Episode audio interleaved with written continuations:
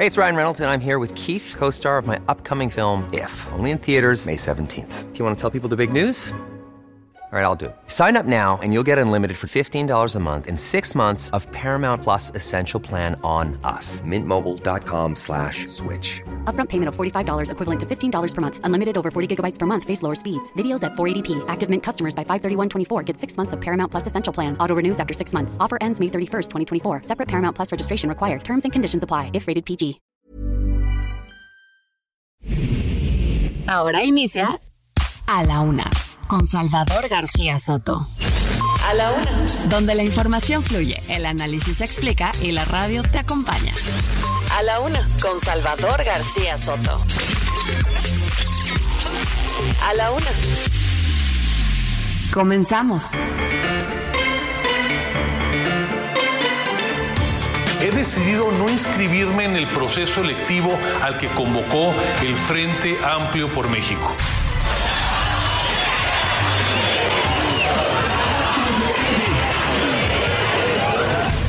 Quiero informarles que he decidido no participar. A quien lo decida, hacer el mayor de los éxitos.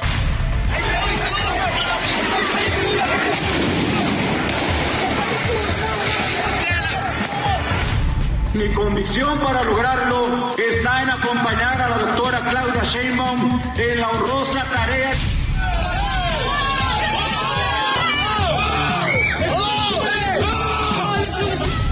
¿Y por qué deciden a favor de la señora Xochitl? Porque ellos suponen de que si nació en un pueblo va a tener el apoyo del pueblo.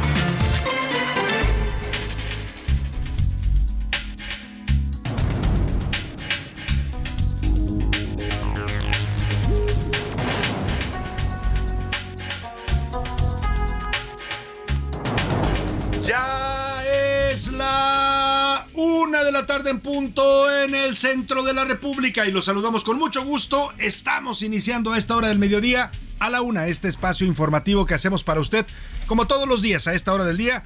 Aquí estamos listos para informarle, para entretenerle y también, también para acompañarle en este momento y en esta parte de su día. En este lunes 3 de julio estamos estrenando el mes de julio. Comenzó el sábado pasado durante el fin de semana, pero digamos hoy es el primer día laboral del mes de julio. También iniciamos con esto la segunda mitad del año. Vamos ya al segundo semestre de 2023. Parece, parece mentira o parece que fue ayer, dirán algunos que estábamos todavía celebrando la llegada de este año y hoy estamos ya atravesando el umbral de la primera mitad del año. Tenemos mucha información en este lunes para compartir, información importante que le vamos a estar reportando. Ya lo saben, en las próximas horas le voy a actualizar el panorama con lo más importante, solo lo más importante de lo que haya ocurrido en la ciudad, en el país y en el mundo. Se lo estaremos reportando aquí en A la Una con todo este equipo de profesionales que me acompaña. Yo soy Salvador García Soto, me da mucho gusto saludarle, deseo que esté teniendo un buen comienzo de semana, un buen lunes y también un buen comienzo de mes. Que todo,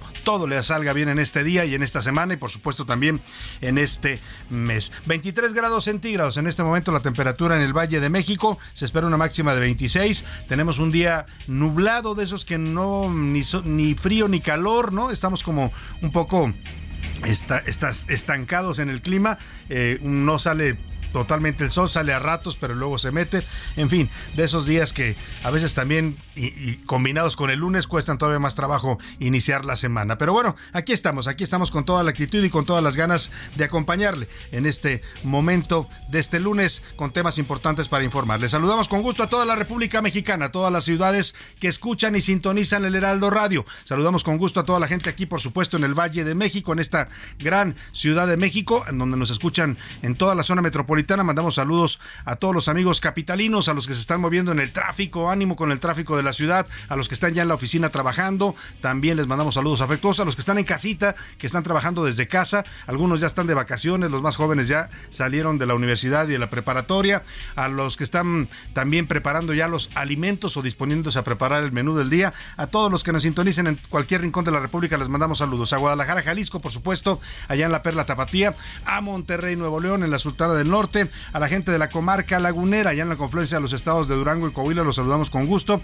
A la gente de Oaxaca capital, vaya, vaya sol espléndido que hace en Oaxaca, allí en los valles centrales y también en el istmo de Tehuantepec. Les mandamos un saludo afectuoso allí en la costa oaxaqueña. A Tampico, Tamaulipas, también los saludamos con gusto allá en el Golfo de México. A toda la gente que nos escucha en la ciudad de Tampico, pero también en Ciudad Madero y en Altamira. A Tuxtla Gutiérrez, Chiapas, capital del estado sureño, les mandamos saludos también, igual que a Chilpancingo, Guerrero, también allá por los caminos del sur, a Yucatán, a Mérida, Yucatán, les mandamos saludos a todos los amigos yucatecos, a todos los bochitos y bochitas, les saludamos con gusto, a la gente de Tepic, Nayarit, también saludos allá en el occidente de México, también a los que nos sintonizan al otro lado del río Bravo, ya saben que esta señal llega y trasciende las fronteras, allá en territorio de la Unión Americana nos escuchan en McAllen y en Brosville, Texas, hasta allá mandamos saludos, también a la gente que nos sintoniza en Airville, Chicago, allá en la zona de los Grandes Lagos, antes un poco más abajo todavía en el estado de Texas, en San Antonio y en Hosville, Texas, que nos sintonizan a través de las frecuencias de No Media Radio, y también al estado de Iowa. Saludamos con gusto a la gente que nos sintoniza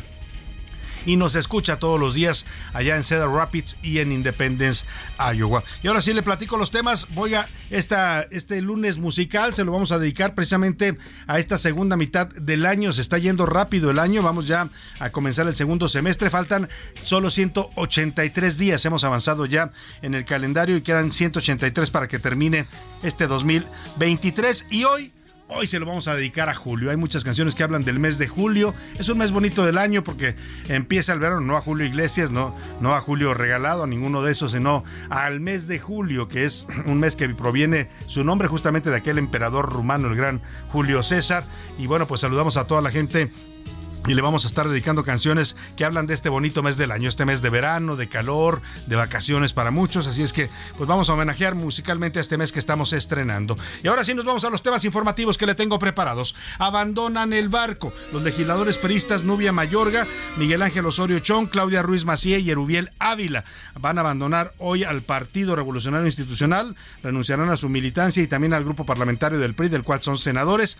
Acusan al dirigente nacional perista Alejandro Moreno Cárdenas de los peores resultados, de tener los peores resultados en la historia priista. Este anuncio se está produciendo justo en este momento. Vamos a ir en vivo y en directo un momento más allá al Hotel Camino Real de Polanco, donde estos senadores, exgobernadores, exsecretarios de Estado son gente de nivel. Estamos hablando de Osorio Chón, que fue el coordinador parlamentario, que fue gobernador de Hidalgo, que fue secretario de Gobernación el sexenio pasado, de Erubiel Ávila, que fue gobernador del Estado de México, de Claudia Ruiz Macié, que fue secretaria de Turismo y luego Camín Canciller de la República en el sexenio de Peña Nieto, ahora senadora priista. En fin, es un grupo importante esta fractura que está sufriendo el Partido Revolucionario Institucional y se la voy a reportar en un momento más en vivo y en directo. Oiga, y es la elegida.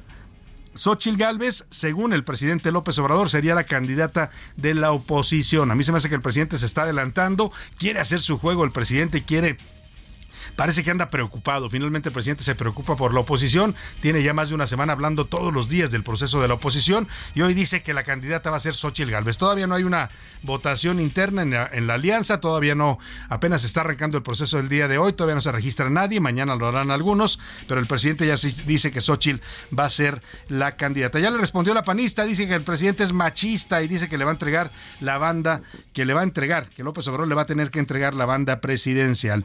Y en los requisitos el Frente Amplio por México detalló los requisitos que pedirá para la elección de su candidato presidencial. El proceso arranca mañana 4 de julio, bueno, más bien hoy 4 de julio, con el registro de los aspirantes, perdóneme, mañana 4 de julio, con el registro de los aspirantes y termina el próximo 3 de septiembre, cuando van a elegir, van a tener electo ya a un candidato o candidata a la presidencia de la República por este Frente Nacional por México. Y en Tamaulipas, hombres armados atentaron contra el convoy en el que viajaba Héctor Villegas, secretario general de Gobierno Estatal. El ataque ocurrió la madrugada de este lunes en un tramo carretero entre Reynosa y San Fernando. Está mal Tamaulipas, muy afectada por la violencia del narcotráfico, aun cuando el gobierno del morenista Américo Villarreal pues no han podido controlar esta situación y creo que incluso se les está agravando todavía más de como estaba en el sexenio pasado del panista Francisco García Cabeza de Vaca. Y oiga, ya pasaron cinco años, los curuleros de San Lázaro le cantan justamente a los cinco años del triunfo de López Obrador. El, el sábado festejó el presidente con bombo y platillo, un gran evento para pues para exaltar la figura del presidente, para llenar y satisfacer el ego presidencial. Ahí estuvo él con su esposa y con su gabinete. Las corcholatas las tenían abajo ahí eh, relegadas un poco para que no no le quitaran reflectores al presidente. Un acarreo masivo, ya sabe, Morena ya sabe hacer muy bien este tipo de eventos. Vinieron camiones de toda la República, abarrotaron el Zócalo y el presidente de un discurso larguísimo, larguísimo, que básicamente fue como una mañanera de casi dos horas que duró el discurso discurso del presidente con puras cosas buenas. Un país que va totalmente bollante en la mente de nuestro señor presidente. En los deportes, ni cómo ayudarlos. La selección mexicana de fútbol perdió 1-0 ante Qatar en el último juego de la ronda de grupos de la Copa de Oro. Además, despertó. Después de varias semanas de inconsistencia, Sergio el Checo Pérez volvió a subir al podio después de una tremenda remontada de 12 lugares. Nos va a platicar de todo esto Oscar Mota. En el entretenimiento, Anaya Arriaga nos va a contar sobre la polémica que hay entre Miguel Bosé y su ex esposo. La hospitalización también del escritor Mario Vargas Llosa, que tiene problemas de salud. Tenemos mucho para compartirle en este lunes, muchas ganas de estar acompañándole e informándole en las siguientes dos horas. Quédese aquí con nosotros en A la Una, no encontrará mejor lugar para informarse, para entretenerse y también también para que nos permita ser parte de su día. Y para que usted participe de este espacio, como siempre lo hace, le hago las preguntas de este lunes. En A la Una te escuchamos. Tú haces este programa. Esta es la opinión de hoy.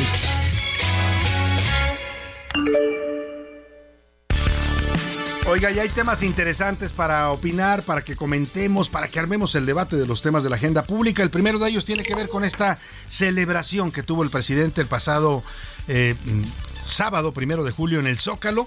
Ya le contaba, pues todo lo que ya se esperaba no fue sorpresa para nadie. Esos eventos ya, pues son.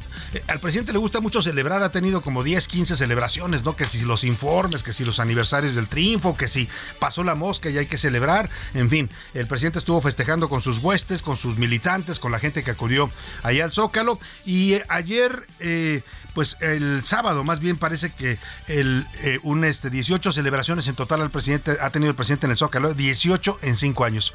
O sea, cuéntele usted más o menos, algunas han sido en el Zócalo, otras en otros lugares, pero al final 18 celebraciones de el triunfo del primer año de gobierno, del segundo año, de los 100 días, de los 200 días, de bueno, se trata de celebrar todo, aunque muchos mexicanos piensen que no hay nada que celebrar. Y esa fue la opinión del obispo de Apatzingán, Michoacán, el señor Cristóbal Asensio García, este eh, párroco obispo que trabaja en esta zona caliente de la República Mexicana, precisamente en la tierra caliente de Michoacán, dijo que en lugar de andar celebrando triunfos, el presidente debería dedicar un día de luto nacional para todas las víctimas de asesinatos, homicidios, masacres, desapariciones. Dijo que mientras muchos mexicanos sufren el dolor de la pérdida de seres queridos, el presidente anda celebrando en el Zócalo. Yo le quiero preguntar, usted con quién coincide sobre la visión de lo que está pasando en este país y en este gobierno. Le doy tres opciones para que me conteste. Coincido con el presidente, hay razones para celebrar y qué bueno que celebre.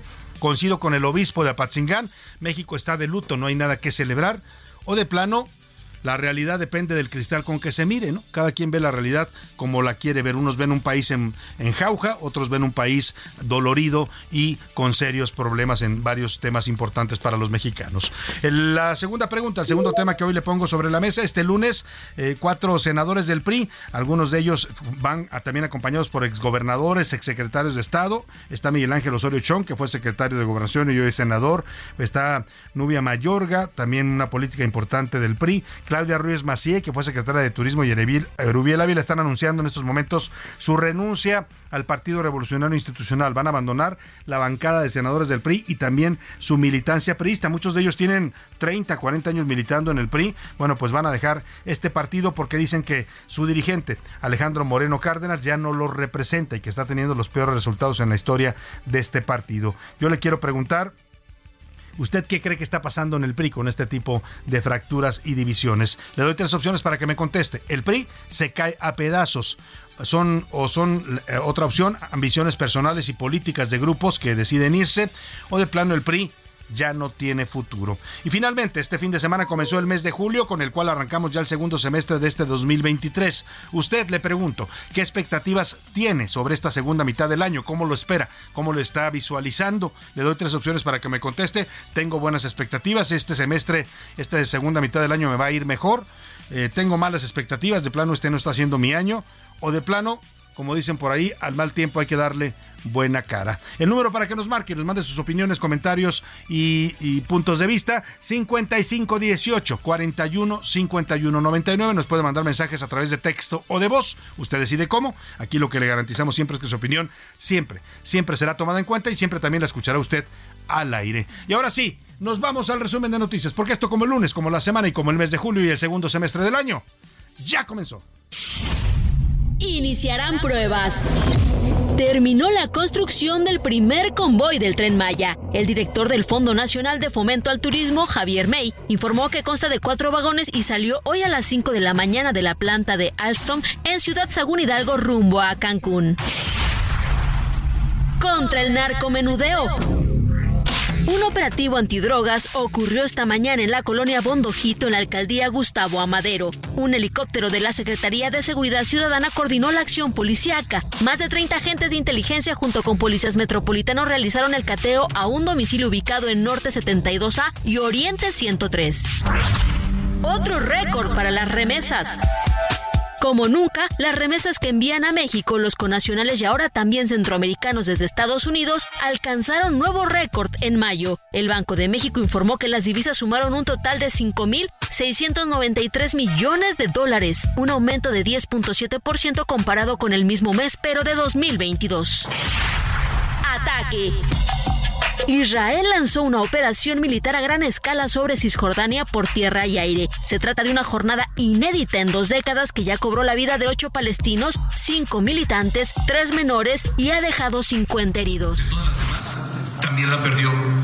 No pudo ni en su propia entidad ganar. Quedó en tercer lugar postulando a su sobrino, con quien buscaba evitar algún tipo de señalamiento y por supuesto rendición de cuentas. Que no se le olvide, se perdió el Estado de México. Lo perdió él. Él es el responsable. El que se tardó para definir a la candidata, el que le puso obstáculos. Él fue el culpable. El que además, no importándole que estábamos en pleno proceso electoral, causó un conflicto interno, político, en el Senado de la República. Con ello, de gobernar a 44 millones de mexicanos, Ahora solo gobierna dos estados y a cinco millones de mexicanos. De ser la primera fuerza nacional, se pasó a la cuarta, sí, a la cuarta en ciudadanos gobernados. Y desde 2019 a la fecha, se han perdido más de 2.050 gobiernos municipales. Hoy, en tres entidades federativas, el PRI no tiene ningún diputado local y en cinco estados solo tenemos un. Estamos escuchando la voz de Miguel Ángel Osorio Chong, senador del Partido Revolucionario Institucional, exsecretario de Gobernación, Gobernación en el sexenio pasado, también es gobernador de Hidalgo, que en estos momentos, acompañado de varias decenas de priistas, están anunciando su renuncia al Partido Revolucionario Institucional. Lo acompañan senadores, también compañeros de su bancada, o la que era hasta ahora su bancada, la bancada priista, como Claudia Ruiz Macié, que era hasta hace unos días aspirante a la presidencia. Está también Erubiel Ávila, un importante político que fue gobernador del Estado de México. Está Nubia Mayorga. Los eh, cuatro senadores van a renunciar a la bancada y al PRI y los acompañan varias decenas de militantes, algunos de ellos exgobernadores de varios estados del país que están abandonando las filas del partido tricolor. Usted ya escuchaba, Osorio está haciendo las cuentas de lo que ha sido la gestión de Alejandro Moreno Cárdenas, el actual dirigente del PRI. Ha dicho que ha dejado de gobernar el PRI a 44 millones de mexicanos, como gobernaba todavía en 2018, para gobernar ahora a 5 millones solamente, y a dos estados de la República. Han perdido más de 2.080 municipios en los últimos cinco años, y habla de un partido que prácticamente pues está eh, pues encaminándose a la extinción de la mano de su dirigente. Vamos hasta allá, hasta el Hotel Camino Real, donde está hablando en estos momentos el eh, priista o expriista ya casi hidalguense Miguel Los Ángeles Osorio Chong, junto con otros priistas que están abandonando a este partido. Ahí se encuentra nuestro reportero, Miguel, mi, perdóname, Misael Zavala. ¿Cómo estás, querido Misael? Te saludo, buenas tardes. Isael, ¿me escuchas? Muy buenas tardes, te saludo, saludo también al auditorio. Efectivamente, pues hace unos minutos ya se dio el anuncio por parte del senador Miguel Ángel Osorio Chong. En estos momentos está terminando el mensaje donde anunció Claudia Ruiz Maché, Erubiel Ávila, también la senadora Novia Mayorga e incluso él, Miguel Ángel Osorio renuncia a la, al, al, Partido Revolucionario Institucional luego de una dura crítica que realizaron al, eh, al actual dirigente nacional del PRI, Alejandro Moreno Cárdenas. Dijeron que pues prácticamente Alito Moreno llevó al PRI al precipicio y a la peor época de la historia. En estos momentos está hablando Nubia Mayorga Delgado, quien también es senadora por Hidalgo, al igual que Miguel Ángel Osorio Chong. Están eh, pues decenas de liderazgos, desde liderazgos comunitarios, también diputados eh, locales, diputados eh, federales, exdiputados federales y también líderes y dirigentes que pues no están de acuerdo con las decisiones que ha tomado la dirigencia nacional del Partido Revolucionario Institucional. Miguel Ángel Osorio Chong dijo que construirán un grupo denominado el Grupo Congruencia por México para fortalecer la democracia y pensar en los mexicanos. Aclaró que no se retiran de la política ni se van a hacer a un lado y están eh, pues conscientes de las repercusiones que tendrá estas renuncias en este pues eh, en este momento político que vive el país. Dijo que habrá un impacto prácticamente en el revolucionario institucional. Están conscientes de eso, pero pues están en contra de la dirigencia nacional de Alejandro Moreno Cárdenas cada uno de los asistentes va a hablar, los, los cuatro senadores van a tomar la palabra y pues van a dar sus eh, motivos por los cuales prácticamente estarían dejando al Partido Revolucionario Institucional. Pues vaya, vaya fractura la que está sufriendo el PRI. Cuatro senadores, eran un total de 13 hasta donde yo recuerdo, Misael, si no corrígeme, se quedan nada más nueve senadores en la bancada del PRI. Efectivamente, eh, son 13 senadores los que componen la bancada del Partido Revolucionario Institucional en el Senado. Ahora se quedan solo con siete después de la renuncia de estos cuatro senadores. Hay, había algunas voces que decían que se pasaban al movimiento ciudadano. Sin embargo, hasta este momento están anunciando que se van como senadores independientes sin militancia partidista. Muy bien, pues vamos a estar atentos a los discursos. Ya está hablando también Nubia Mayorga, que es otra de las senadoras que renuncia. Seguramente, como dice Misael, lo hará en un momento más Claudio Ruiz Macié y Erubiel Ávila, que, oiga, son desprendimientos importantes. ¿eh? Estamos hablando de exsecretarios de Estado, de exgobernadores de entidades tan importantes como el Estado de México. No es, son familias pristas de toda la vida, no, no es algo menor lo que está ocurriendo en estos momentos ahí en el Hotel Camino Real. Te agradezco el reporte, Misael, y estamos atentos contigo. Claro que sí, Salvador, quedamos pendientes. Muy buena tarde. De hecho, el PRI con esta baja en el Senado pasa a ser la cuarta bancada, o sea, ya en número se convierten en la cuarta bancada, después de Morena, el PAN, creo que ya los debe superar por ahí eh, el Partido Verde o el, hasta el PT en cuanto a número. Vamos a checar bien cómo quedan, pero pasan a ser ya la cuarta bancada en cuanto a tamaño en el Senado de la República. Pero vamos a regresar al Camino Real. Ahí se encuentra Carlos Salomón, nuestro colaborador y analista político, a quien le pregunto cómo está viendo este desprendimiento, esta fractura, Carlos, en el Partido Revolucionario Institucional. Atribuyen toda esta decisión a Alejandro Moreno, a Lito Moreno. ¿Cómo ves la situación del PRI, Carlos, y esta división tan fuerte que están sufriendo? Mira, muy breve, Salvador. Se está anunciando eh, un grupo que se llama Congruencia por México, con logotipo y todo. Hay, hay un logotipo que se llama Congruencia por México. ¿Quiénes están?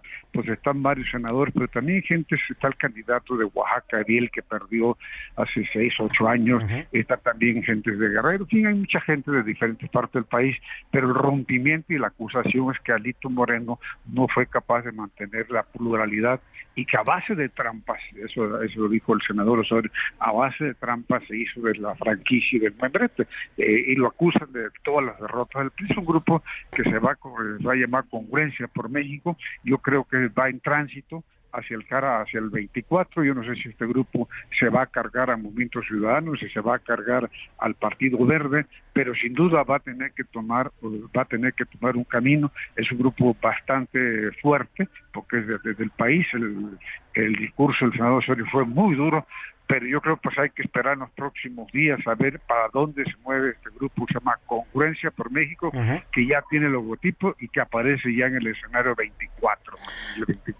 Vamos a estar atentos, Carlos, y también pues a las reacciones que se den tanto en el Comité Ejecutivo Nacional del PRI, porque hay acusaciones muy fuertes y directas en contra de Alejandro Moreno. Vamos a ver qué reacción tienen.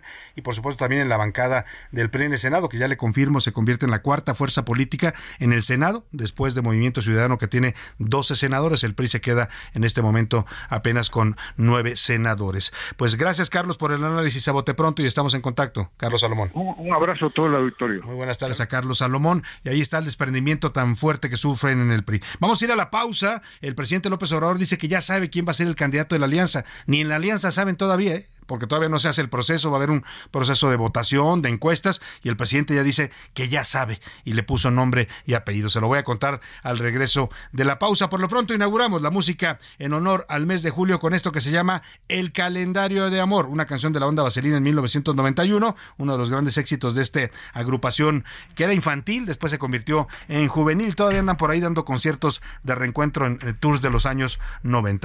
Vamos a la pausa y volvemos con más para usted aquí en la una.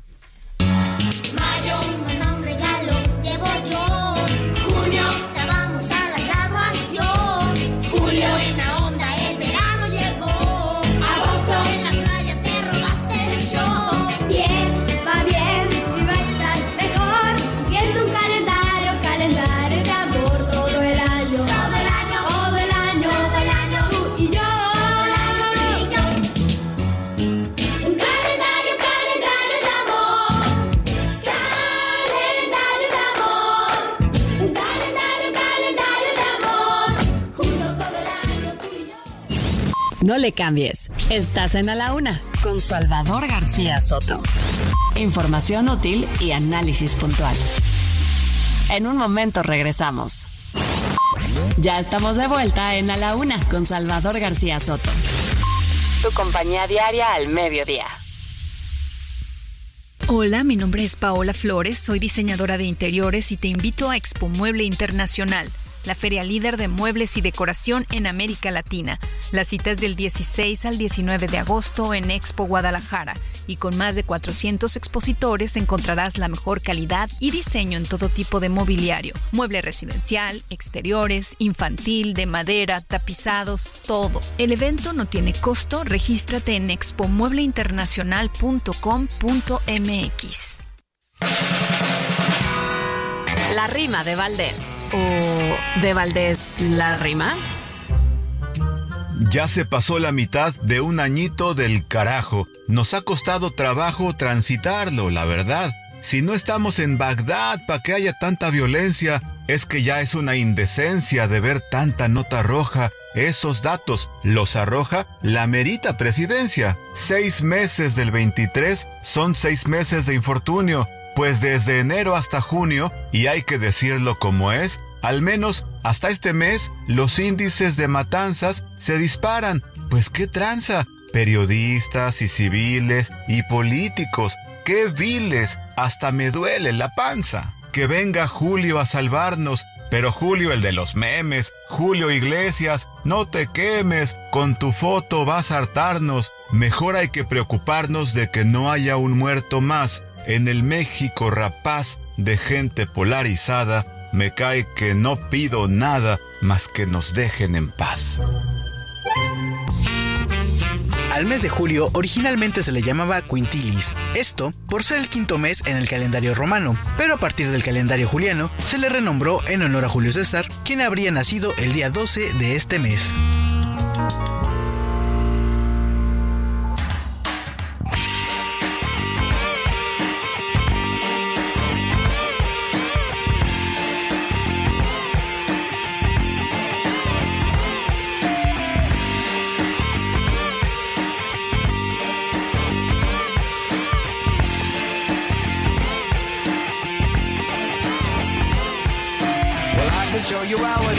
There's no competitors, time to say goodbye to the sun. It takes a better turn. Wake up, it's not your typical rehash, something unpredictable. Do you really know that? I will remember this one. I'm just on pure momentum. Rock out and break up your own suppression. Like to see you having fun in the setting sun. Sunset in July. Rockers by my side, time is flying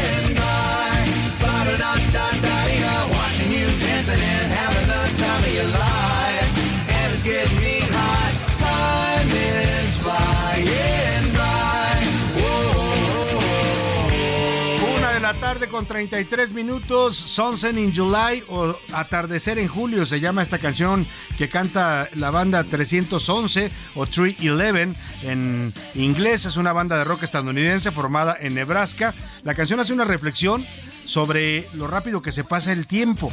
Dice, cuando llega julio nos damos cuenta que ya estamos a la mitad del año y debemos valorar lo que tenemos y también pues ponernos las pilas para terminar eh, lo que nos hemos propuesto para este año. La letra dice, puesta de sol en julio, rockers a mi lado y el tiempo pasa volando, viéndote bailar y disfrutar la vida el tiempo pasa volando. Escuchemos un poco más de Sunset in July o Atardecer en Julio con 311 en este homenaje al mes de julio.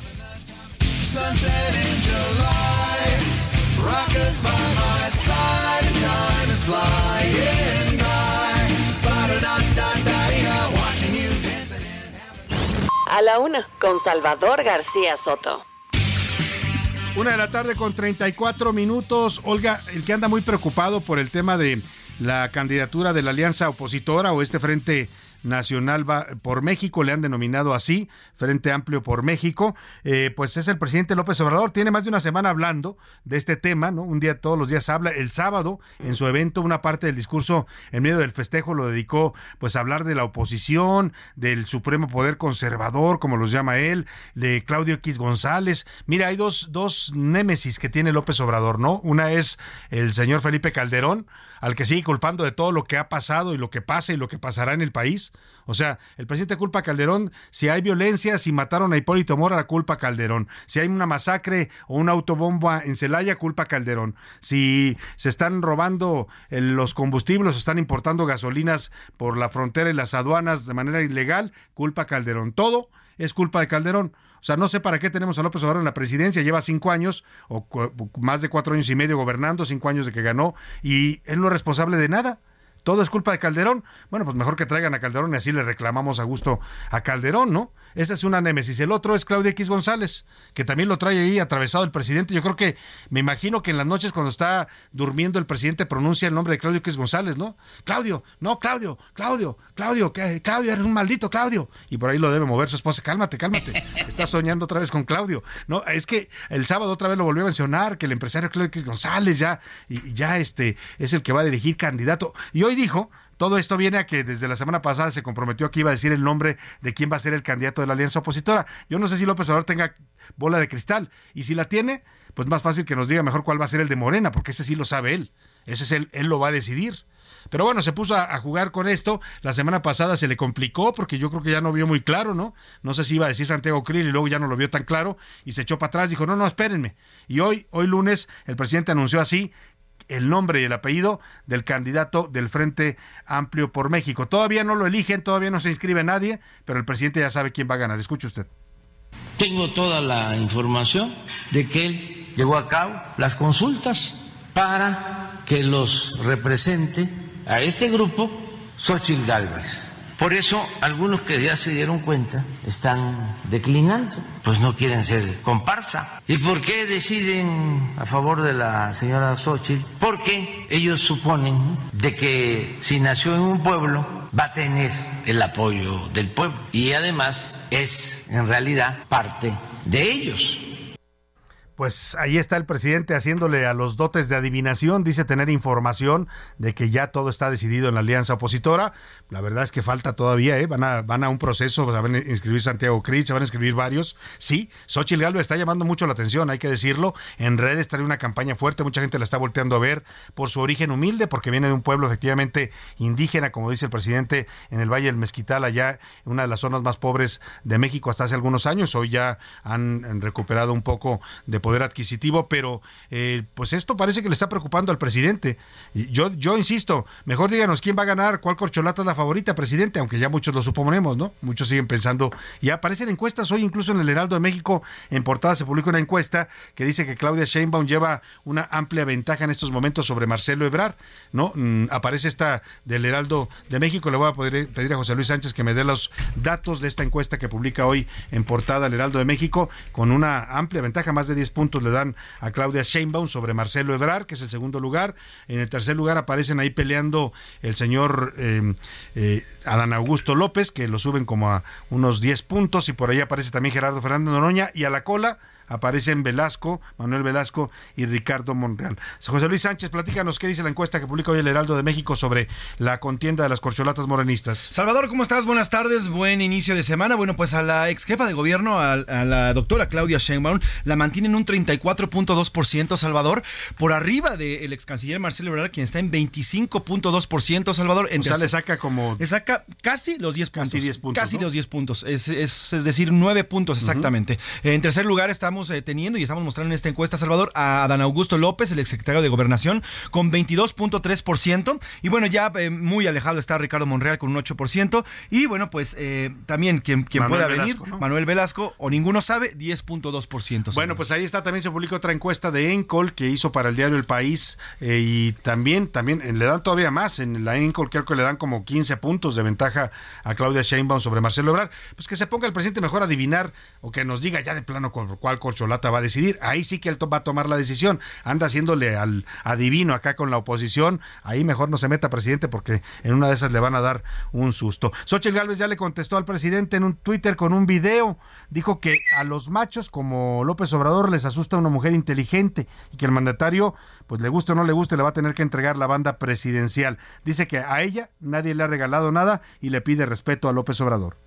Usted no puede imaginar que una mujer obtenga una candidatura por méritos propios porque usted, señor presidente, es un machista. Las únicas mujeres que usted respeta es las que usted impone, porque a los machos como usted les asusta una mujer independiente e inteligente. En mi vida nadie me ha regalado nada y de usted solo quiero una cosa, que me respete. Usted me va a entregar la banda presidencial y yo se la voy a recibir con una amplia sonrisa. Bueno, ahí está Xochitl Gálvez que ya está poniendo al tú por tú con el presidente y el presidente pues también, también la está elevando a ese nivel con sus comentarios. Y también ya le contestó Santiago Krill, le dijo, oye Andrés, espérate tantito, como que ya ganó Xochitl si todavía no competimos. Le dice en su cuenta de Twitter el diputado y presidente de la mesa directiva de la Cámara de Diputados, que también es aspirante del PAN a la candidatura presidencial, te equivocas Andrés, aquí tu dedito no decide nada. En nuestro proceso democrático son las y los ciudadanos libres quienes deciden, no tú.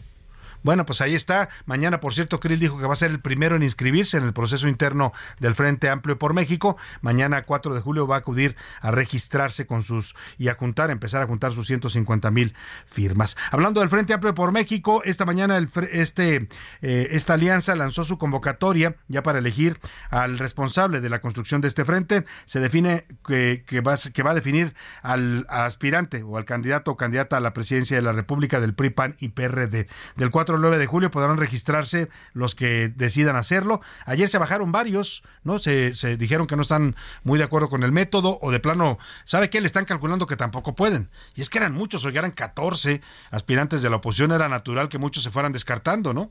Autodescartando. Ayer se bajó Gustavo Hoyos, que es empresario, se bajó el periodista Alejandro Murat, se bajó también eh, el fin de semana Claudia Ruiz Macié, que aquí platicamos con ella, nos dijo que lo estaba pensando, se bajó por ahí también eh, algún otro, eh, ¿quién más se bajó de los, de, los, de los aspirantes? En total van seis que dicen que no van a ir, Mauricio Vila, Lili Telles, Germán Martínez, por ahí me falta uno que se bajó también el día de ayer, que dijo que no va a, a registrarse, y yo creo que se van a bajar todavía algunos otros, ¿eh? O, ah, por cierto, vamos a platicar en un momento más con el senador Miguel Ángel Mancera, que es del PRD y parece que él sí se va a inscribir. Por lo pronto le decía que van a eh, eh, registrarse de mañana 4 hasta el 9 de julio. Deben entregar una carta compromiso 3 de 3 por la transparencia, es decir, su declaración eh, contra la violencia, además de un texto de exposición de motivos. Del 12 de julio al 15 de agosto recolectarán, tienen el periodo para recolectar 150 mil firmas. Yo oí muchos quejarse esto de que es que son demasiadas firmas, no vamos a alcanzar.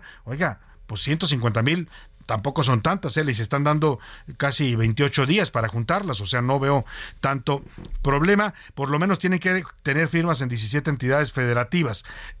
Perdóneme. El 10 de agosto, quien logre las 150 mil firmas va a participar en un primer gran foro donde van a contrastar sus propuestas los aspirantes. Del 11 al 16 es el primer gran sondeo que surgirán los tres finalistas. Y luego vendrán cinco foros de debate ya entre los tres que resulten ser los más populares. El 17 de agosto van a Tijuana, el 19 de agosto van a Monterrey, el 22 de agosto van a León, Guanajuato. el 24 de agosto a Guadalajara, Jalisco y el 26 de agosto a Mérida. Entre el 27 y el 30 de agosto van a realizar el segundo sondeo, la segunda encuesta y el 3 de septiembre se abre una votación para cualquier mexicano que quiera participar. Tiene que registrarse usted antes, le van a dar las, una página donde puede registrarse. Yo soy fulanito de tal y quiero, quiero votar por el candidato de la oposición. Y ese mismo 3 de septiembre, tres días antes que Morena, nos van a decir quién va a ser el abanderado o abanderada de la oposición para la elección presidencial. Ya le decía que Santiago Krill ha confirmado que será mañana el primero en registrarse. Entre los que se bajaron está Alejandro Murat, ya le decía, Gustavo de Hoyos, están otros más. Eh, todavía los que sobreviven y que no han dicho si van a registrarse o no son el señor Juan Carlos Romero Hicks, es gobernador de Guanajuato, también está Francisco García Cabeza de Vaca, es gobernador de Tamaulipas, está el panista también diputado Gabriel Cuadri, Beatriz Paredes del PRI, Ildefonso Guajardo, Enrique de la Madrid, que ya dijo ayer que él sí se va a inscribir, Todavía no han dicho si sí o no Beatriz Paredes e Ildefonso Guajardo del PRI. José Ángel Gurría, que es el exdirector de la OCDE y el exsecretario de Hacienda, tampoco ha dicho si se va a inscribir o no. Y Silvano Aureoles del PRD, además de Miguel Ángel Mancera. El presidente pues está insistiendo en hablar de eso y dice que la oposición ya no tiene ninguna influencia en la vida política. Esta mañana el PRD denunció precisamente a López Obrador por espionaje. En una conferencia de prensa, Adriana Díaz, quien es secretaria general del PRD, acusó que los órganos de inteligencia del gobierno mexicano están investigando el pasado de todos los aspirantes de la oposición. Están buscándoles pues trapitos sucios, ya sabe, para hacer campaña sucia, es lo que acusa la secretaria general del PRD. Él está utilizando los órganos de inteligencia del Estado, el espionaje. Y hoy quiero hacer esa denuncia porque eso es ilegal. Además, lo está haciendo para indagar del pasado de todos los que han aspirado a este frente. ¿Y por qué lo hace? Porque seguramente va a iniciar un proceso de descalificación para todas y todos ellos. Ahí está lo que denuncia la secretaria general del PRD, espionaje desde los órganos del Estado en contra de los aspirantes presidenciales de la oposición. Y vamos a platicar precisamente con uno de ellos, es el senador del PRD, Miguel Ángel Mancera quien ha confirmado que sí va a inscribirse en los próximos días para participar en este proceso interno. Senador, me da gusto saludarlo. Muy buenas tardes. ¿Qué tal, Salvador? Me da mucho gusto saludarte, saludar a toda tu audiencia. Oye, usted, ya tomó su decisión si se inscribe para el proceso del Frente Amplio por México? Sí, nos vamos a inscribir, Salvador. Estamos eh, eh, precisamente ahora revisando pues lo que ya ha sido la publicación de la convocatoria, estos requisitos, eh, esperando que nos precisen algunos de los detalles decía hay que presentar todos los documentos en cada una de las intervenciones y solamente con el comité, es decir, temas de, logística de la inscripción, pero ya decididos a participar. ¿Qué piensa, perdón, senador, de esta denuncia que está haciendo Adriana Ruiz, la secretaria general de su partido, sobre un presunto espionaje, dice ella, que están haciendo los órganos del Estado a todos los, ustedes, los que van a aspirar a esta candidatura presidencial por la oposición? ¿Teme usted que le estén buscando trapitos sucios eh, a los aspirantes opositores? Mira, yo estoy convencido que lo que se haga y que pudiera ser en contra de cualquiera de los que estén participando va a tener un tinte electoral, va, se va a leer mal, pues se va a leer como un intento de descalificación, de ataque político. No, no es conveniente. Simple y sencillamente que cada quien en cada uno de sus foros y sus escenarios participe porque además las dos fuerzas, me refiero a la eh, que se está planteando en este frente como la otra del eh, gobierno, de la parte oficial, pues eh, lo que se está diciendo es que es la construcción hacia un proceso electoral, hacia un proceso electoral. Entonces yo creo que no conviene en este momento nada de ninguna de esas prácticas. Ahora, senador Miguel Ángel Mancera, ¿qué, qué opina de que el presidente López Obrador esté pues diciendo que ya tienen ustedes definidos a una candidata que va a ser Xochil Gálvez y que todo es obra, eh, obra y, conspiración de, de Claudio X González? Pues a mí me parece que es, tiempo de declaraciones políticas, está la efervescencia pues en un muy buen nivel. Así se dijo también de este lado que en la en la parte conducente, digamos,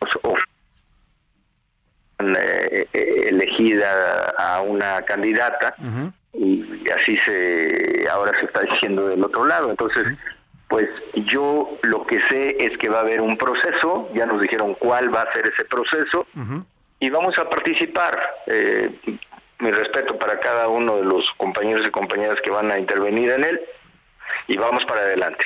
Ahora, de su partido del PRD había además de usted otro aspirante que es Silvano Aureoles. ¿Sabe si él también se va a inscribir? ¿Serán dos perredistas o solamente usted?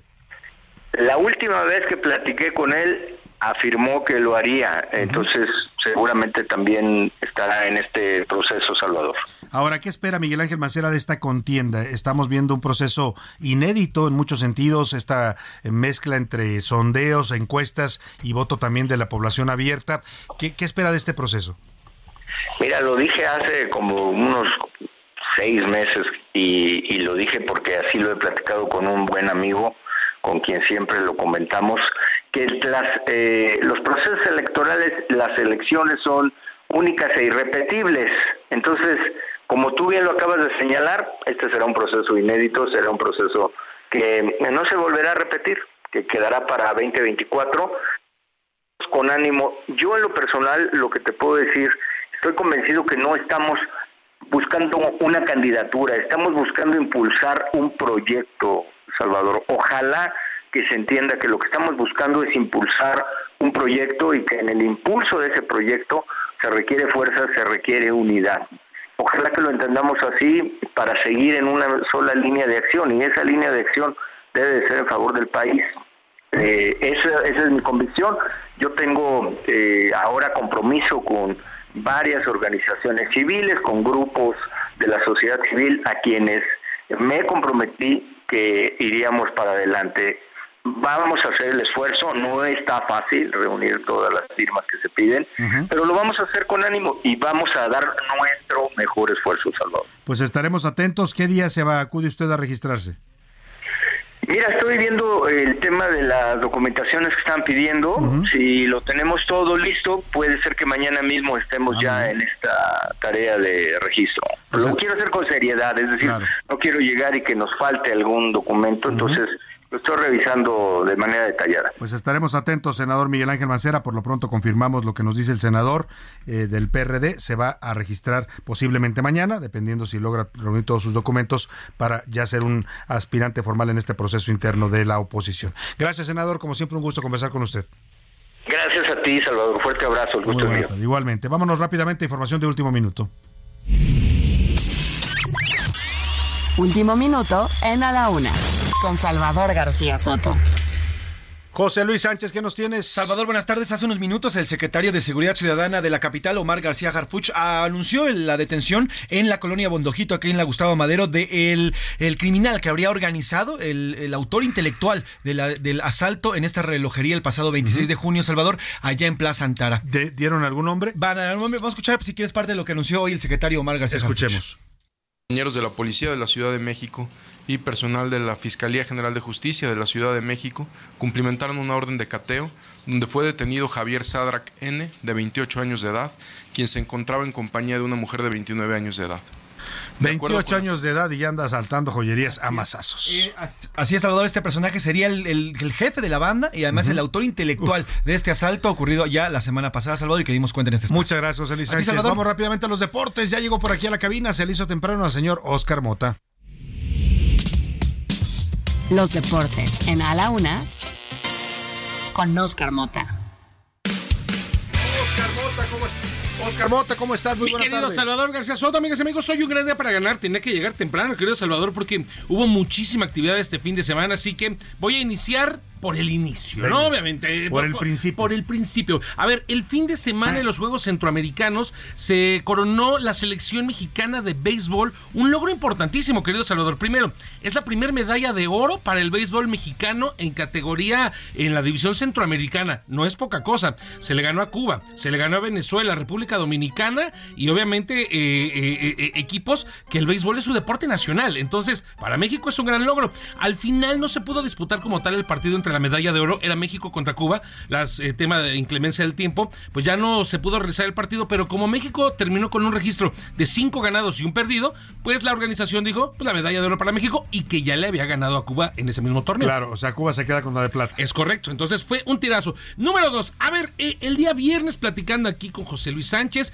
pues tundimos a Checo Pérez, la neta, lo que es. Oye, sí, es que ya traía una racha bastante negativa. Nacho, o sea, eran cuatro grandes premios consecutivos, querido Salvador, en los que eh, no lograba calificar después de la Q3. Esto hacía que saliera atrás en la parrilla. El sábado en la carrera sprint termina en segundo lugar, le genera puntos y ya en la carrera del domingo, del lugar 15, termina en tres, en el lugar número 3, sube al podio Checo Pérez con un tirazo que dio con Carlos Sainz. Vamos a escuchar brevemente palabras de Checo Pérez. Sí, fue una, una, carrera intensa, ¿no? De principio a fin. Cuando el vertical entró, entró, tuvimos aire limpio y ahí empujamos mucho. Ahí está, una carrera limpia. Reitero, un gran tirazo con Carlos Sainz. Más adelante, quiero Salvador, hablamos del fucho, ¿no? Hablamos del fútbol. Híjole, porque... híjole. Qué tropezón del Jimmy Lozano. Híjole, ni, ni, ni, cómo ayudarlos, pero lo revisamos más adelante. Más adelante También obviamente hablando de Pumas y tus chivas que juegan hoy. Mañana, más adelante, en la siguiente hora, que platicaremos más de deportes con Oscar Mota. Por lo pronto, nos vamos a la pausa con esto que se llama 14 de julio. No sé si se acuerda usted de estos, eran unos hermanos que cantaban a dueto, hacían canciones muy dramáticas, casi parecían tangos argentinos, porque ellos son argentinos. Y esta se llama 14 de julio. Un buen día, una pareja que se separó dijo, hasta aquí llegó el dolor. A partir del 14 de julio voy a empezar a vivir. 14 de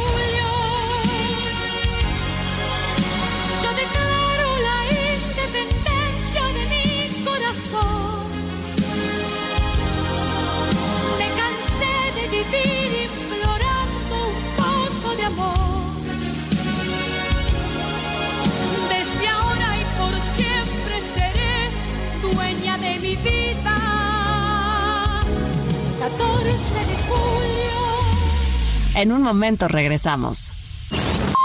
Ya estamos de vuelta en A la Una con Salvador García Soto. Tu compañía diaria al mediodía.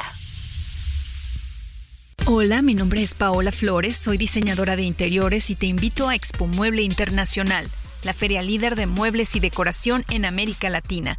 La cita es del 16 al 19 de agosto en Expo Guadalajara y con más de 400 expositores encontrarás la mejor calidad y diseño en todo tipo de mobiliario, mueble residencial, exteriores, infantil, de madera, tapizados, todo. El evento no tiene costo, regístrate en expomuebleinternacional.com.mx. El 4 de julio es el día en que la Tierra pasará por el afelio, el punto más alejado del Sol.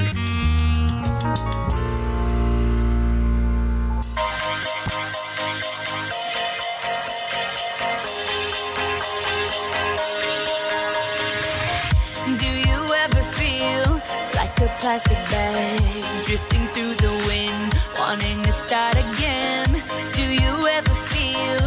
feel so paper thin like a house of cards, one blow from caving in. Do you ever feel already buried deep? Six feet under screens, but no one seems to hear a thing. Do you know that there's still a chance for you? Cause there's a spark in you. You just gotta ignite the light and let it shine. Just on the night.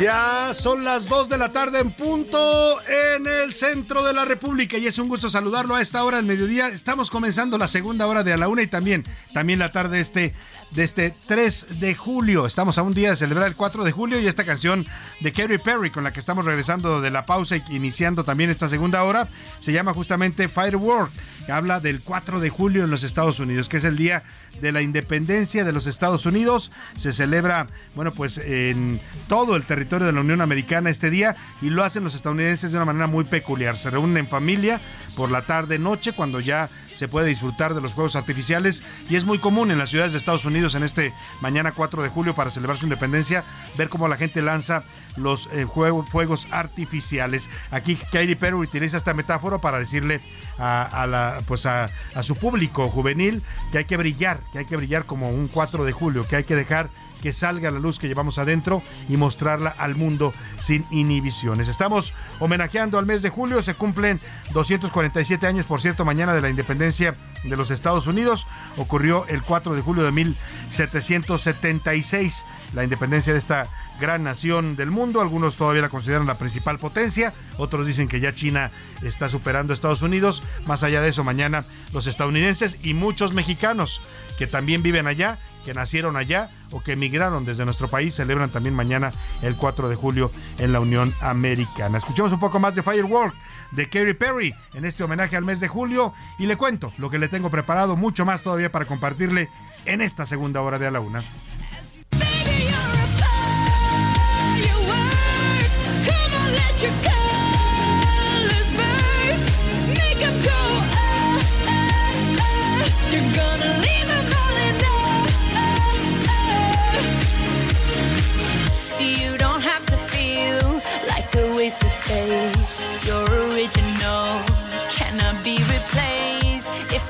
Dos de la tarde con cuatro minutos y le platico lo que le tenemos preparado en esta segunda hora. Estaba pensando yo en la independencia de los Estados Unidos en 1776, una, un evento importante en la historia de las democracias en el mundo porque ahí surge esta nación independiente que después, bueno, la declaración del Acta de Independencia de los Estados Unidos es considerada como una de las referencias para otros países que después empezaron a declarar su independencia. En América, por ejemplo, el caso de México en 1810, pero también influyó, por ejemplo, la Revolución Francesa, que se declara un, eh, un 14 de julio de 1799, 1789, ¿no? Es eh, la Revolución Francesa 1789. O sea, primero fue la independencia de Estados Unidos y esta, esta declaración de independencia de la Unión Americana, de las 13 colonias, que entonces eran solamente tres estados o 13 colonias, influye para que después en Francia también se, generen estos movimientos libertarios de libertad, igualdad y fraternidad. También estamos a unos días de celebrar la, el, re- la- la- el aniversario de la Revolución Francesa que va a cumplir eh, cuántos años ya, pues más de 244, 234 años de la Revolución Francesa. Y mire, justamente en esta segunda hora le voy a platicar pues están totalmente revolucionados los franceses. ¿eh? Hay un movimiento juvenil de rebeldía allá en Francia, a 11 días de celebrar su eh, revolución. Las calles de aquel país están siendo tomadas por miles de jóvenes. Las protestas comenzaron el pasado martes 27, cuando la policía de Nanterre disparó contra un joven de 17 años de origen africano llamado Nael. Esto ha desatado una ola de disturbios en varias ciudades de Francia.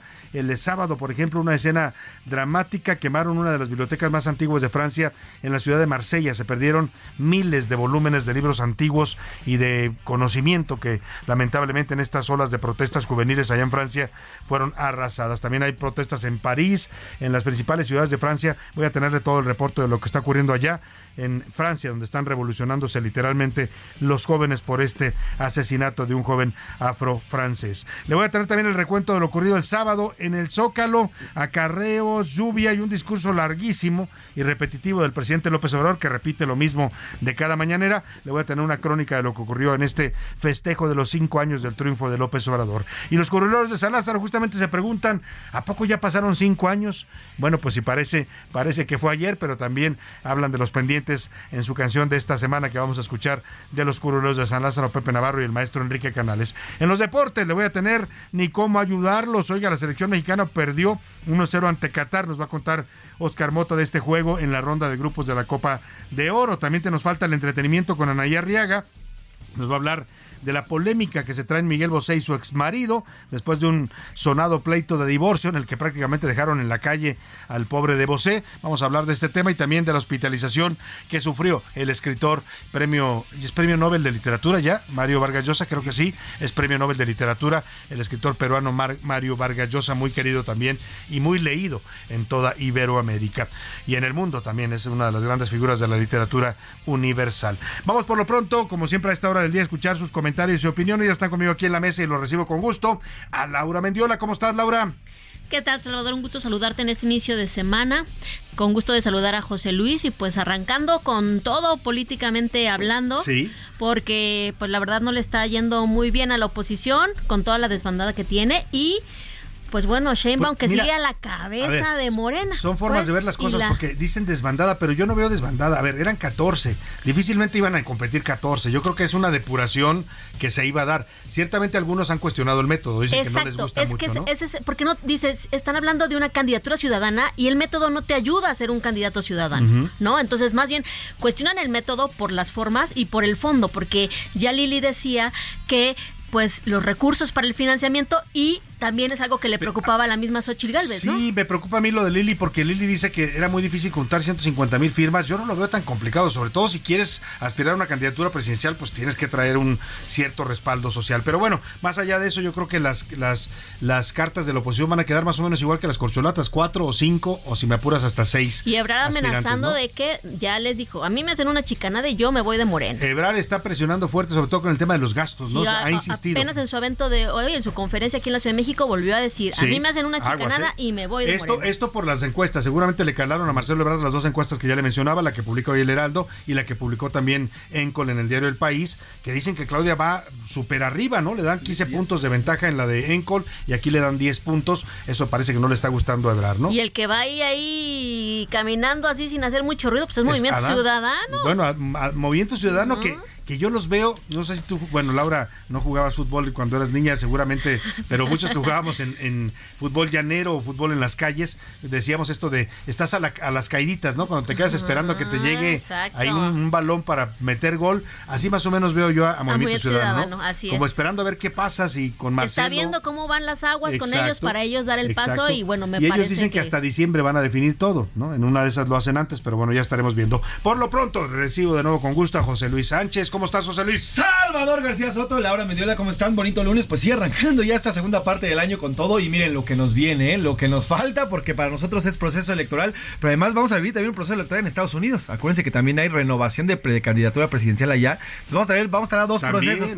Vamos a estar viendo dos procesos. Y además. México es tema, ¿no? Exacto. Eh, ya el viernes hubo una decisión fuerte. El gobierno de Estados Unidos le pide al Congreso sacar a México del, del Comando del Norte. Esto es algo delicadísimo. A ver si buscamos también a nuestro analista Javier Oliva para que nos ayude a entenderlo, porque México era parte de la zona de seguridad de Estados Unidos. O sea, nos veían, efectivamente, como siempre nos han visto históricamente, como su patio trasero. Lo que pasaba en México era un tema de seguridad para ellos. Hoy están pidiendo al Congreso que México ya no sea parte del Comando del Norte, José Luis, y lo mandan al Comando del Sur.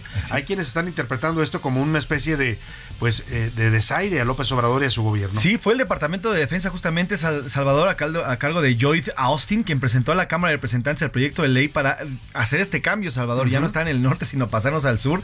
Y bueno, pues además está siendo apoyado obviamente por la mayoría de los senadores republicanos. Y tiene que ver con estas pues dificultades que ha encontrado Estados Unidos para la cooperación antinarcóticos con, con México, ¿no? Supongo que tiene que ver con eso, esto de pues no, pues los abrazos no balazos que nunca les ha gustado, el que el gobierno de México no reconozca, por ejemplo, que aquí sí producimos fentanilo y sí lo mandamos como droga a los Estados Unidos. En fin, son varias cosas, pero ya estaremos analizando este tema. Por lo pronto, llegó el momento de lanzar la pregunta en este espacio. ¿Qué dice el público? Y hay muchos comentarios, los cuales agradecemos como todos los días, Salvador, y nos dice por acá. Muy buenas tardes, Salvador. Tienes toda la razón. El PRI ya está muerto y ya les debieron haber avisado porque apesta. Saludos, Salvador, nos dice la señora Leticia. Ya empieza a oler mal. ¿no? Saludos, nos dice el por acá. proceso de descomposición.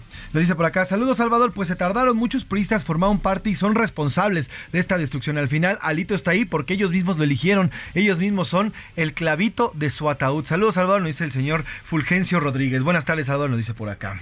Eh, Salvador, buenas tardes, pues para mí, nos dice el señor Rodrigo, para mí el siguiente año, el siguiente, dice año, pero no, la siguiente parte del año, espero que sea mejor. Esta primera parte fue para acomodarnos, para reasignarnos a la nueva modalidad, a saber que ya la pandemia ya no es tan latente como lo era antes y ahora creo que es momento de tomar acción de todo lo que hemos aprendido en los últimos dos años. Saludos, nos dice el señor Raúl por acá. Muy buenas tardes, señores, muy buenas tardes, señor periodista y a todo tu gran equipo. Buenas tardes. Sobre el tema de la pandemia y todo lo que nos ha pasado en estos seis meses, yo creo que es momento de sacudirnos todo lo malo que nos ha pasado y ver que puede ser que exista un nuevo México y un mejor México para los próximos meses y para los próximos años. Ya se terminan muchos ciclos, entre ellos el del presidente López Obrador, y con ello pueden venir nuevas oportunidades, no solamente para los pobres, sino también para los, los, de, la, eh, los de la media, bueno, pues si le ponen las de la media, que estamos aquí bastante jodidos, ¿no? Dice por acá Celio Salvador, buena tarde. Los de la media. Exactamente, se Bueno, refiere. Muchos saludos. Justamente se refiere a toda esta parte y los, los pobres, además habla también de ellos. Los de la clase media. La clase ¿no? media, Que ha sido tan, tan, pues, tan abandonada por este gobierno, ¿no? Y tan vilipendiada también, ¿no? En algún momento el presidente llamó, nos llamó a la clase media aspiracionistas, ambiciosos, que porque andábamos deseando tener más de lo que teníamos, Laura. Si con Es un par de zapatos basta, dice el, El presidente. pobre se volvió más pobre, Sí. ¿no? En, en- en- en muchos de los casos. Y la clase media, hay, hay, hay clase media ya más para, para, Para abajo, abajo, sí, claro. que, que, que, que- creciendo, me explicó. O sea, Oh. porque la inflación, que, que me queda claro que no tiene eh, mucho tuvo que ver el asunto de la guerra en Ucrania, pero también es También cierto. decisiones de internas, ¿no? decisiones internas, claro está. Oye, y esto de- del discurso de, de- de un par de zapatos, pues eh, sí, pero ¿qué par de zapatos? Por ejemplo, los de su hijo, ¿no? Este jovencito de, que utiliza zapatos Su carísimos. política aplica para quién. Pues para, para los demás, no para su familia ni para él. para- Vemos, a cada rato vemos a los de la 4T resta- en restaurantes donde, Sí. bueno, las, co- las Bueno, comidas no son menos de una vez que pesos, le ¿eh? tomaron a, a Pablo, A Pablo Gómez, Gómez, el sí, líder sí, de la UIF, de la Unidad de Inteligencia Financiera, en un video en el Aupide Cuchón, que es un restaurante francés que está ahí en el Hotel Presidente en Polanco, tomándose una botella de un vino Petrus que cuesta 80 mil pesos. Ahí nada más. Una botella de vino de 80 mil pesos. Bueno, pues si eso se llama, si eso es austeridad, pues quién sabe qué, qué será la, la realidad. ¿no? Nos dice por acá Juan Pedro desde la comarca con 24 grados. Dice, estamos agradables por fin, Salvador. dice 24 por acá, grados, En la ay, comarca, bueno. dice por acá. Qué bueno, sí, la verdad es que se, se calmó un poco el calor, ¿no? Dice, en cuanto a los candidatos del PRI, ya es una realidad de que el PRI se está cayendo a pedazos, no pedazos, pedazotes con Alito por delante. Pero nadie les ha dicho. Y en el festejo de- y el luto de México es cierto. Hay, lo- no hay nada que festejar. Todo, todo es un luto por acá. Saludos, Salvador, nos dice por acá. Saludos para usted. Y, y lo, lo que pasa en el PRI es que todavía están aferrados allá a la alianza, Laura. Pero si no estuviera la alianza, el PRI ya como partido, francamente, está bastante disminuido. Pues como el PRD. Igual que el PRD. Como el, Pues como- sí. el PRD se afianza la alianza porque solo, o sea, ya Solo no, ya no pinta no, nada, ¿no? ya Ya, no. no. tiene ni siquiera, pues, muy poca representación, pues, en varios estados de la República. Miguel Ramírez del Este. Además es una marca, el PRI es una marca que ya está, la verdad, bastante vituperada. Está sí, los jóvenes, por Los ejemplo, jóvenes no los nada aborrecen. del PRI, ni del Claro, PRI, o sea, ni del PAN en muchos casos. Sí, sí, ¿eh? no, aborrecen los jóvenes al PRI. Eso es un hecho, eso es un hecho. ¿eh? Lo dice por acá Miguel Ramírez del Estado de México. Xochitl va a ser presidenta y López Obrador se le van a caer los calzones cuando llegue a ponerle la banda presidencial. Oye, en una de esas, por andar hablando tanto el presidente, se le va a hacer, ¿eh? Y, y aguas, porque yo sí veo, yo no sé si va a ser Xochitl Gálvez o no, yo no tengo bola de cristal como el presidente, pero pues en una Pues de no esas tienes da un equipo susto. de inteligencia. No tengo equipo de inteligencia, que ya le dijeron, dice, ya le revelaron todo. Exactamente, dice por acá. Muy buenas tardes, Salvador. Eh, nos dice el señor Raúl. eh, me da gusto la división del PRI, me da gusto la división del PRI. Alejandro Moreno está vendiendo a Obredor, ha estado vendiendo a Obredor lo poco que queda de ese partido, de ese partido que durante años gobernó. Dice que le da gusto. Saludos, le da gusto, sí, sí. Nos dice por acá también, mi estimado Salvador, así como el presidente en su- en sus sueños menciona el nombre de Claudio X González, imagínense los demás cuando se levantan los, los morenistas, ¿a quién están diciendo? No, Lili, no, Xochitl, no, no, y todos gritan, saludos Salvador. Bueno, oh, yo pienso que más bien dicen, por ejemplo, si es Marcelo debe decir, no, Claudia, no, Claudia, no, no, Adán. No sé, y entre ellos, no te creas, ¿eh? traen un pleito bastante intenso Sí, adentro claro. de Morena. Nos dice por acá, Salvador, tú que todo lo sabes, si llegara, lo a que no ganar, lo invento. si llegara a ganar la señora Xochitl Galvez, ¿tú crees que el presidente López Obrador se presentaría a entregarle la banda a la banda? Saludos, nos dice el señor Francisco. Oh, interesante pregunta, ¿eh? ¿Quién sabe? ¿No le quiso entregar la, la presidencia temporal esta de, de la Alianza del Pacífico a, Di- a Dilma? ¿Cómo se llamaba? la- Boluarte, Dina, Dima Dina Boluarte. Boluarte. Dil- Dima. Dilma, Dilma, Dilma. Boluarte. No, no era Dilma, ¿no? Dina Boluarte. Dina Boluarte. Dina Boluarte. Sí, Dina. Dilma es la de Rousseff, la de Brasil, Brasil. Dilma Rousseff.